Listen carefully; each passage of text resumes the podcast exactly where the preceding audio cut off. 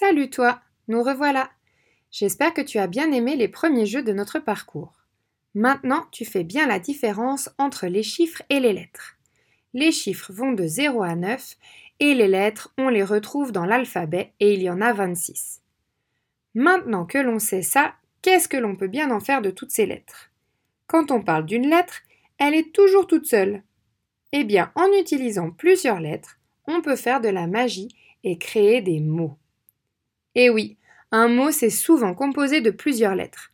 Par exemple, si je prends les lettres I, G, R, T et E, que je les mélange dans un certain ordre et que je les colle, on arrive à faire le mot tigre. Si par contre je change l'ordre des lettres, cela ne veut plus rien dire du tout. Ça, c'est parce que chaque lettre correspond à un son. Par exemple, la lettre R fait le son R. Mais ça, tu l'apprendras plus tard. Pour l'instant, ce qui est important, c'est que tu puisses reconnaître les lettres et les mots. Quand on écrit des mots, on laisse un petit espace avant et après pour que l'on puisse mieux les lire.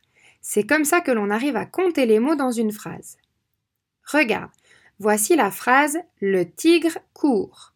Je suis d'accord, quand on n'arrive pas encore à lire, c'est un peu compliqué de voir quelque chose.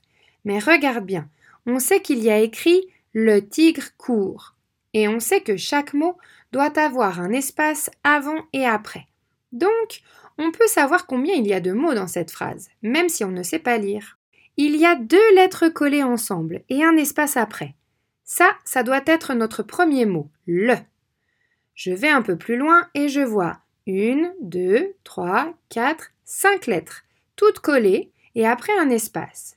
Je suppose donc que ce groupe de lettres doit être mon deuxième mot, tigre. Je continue. Et il y a encore 1, 2, 3, 4, 5 lettres collées. Ça doit être mon troisième mot, court. Je peux donc compter ces groupes de lettres 1, 2 et 3. Il y a donc trois mots dans cette phrase. Si je veux compter les lettres de la phrase, alors je pars du début et je compte chaque lettre.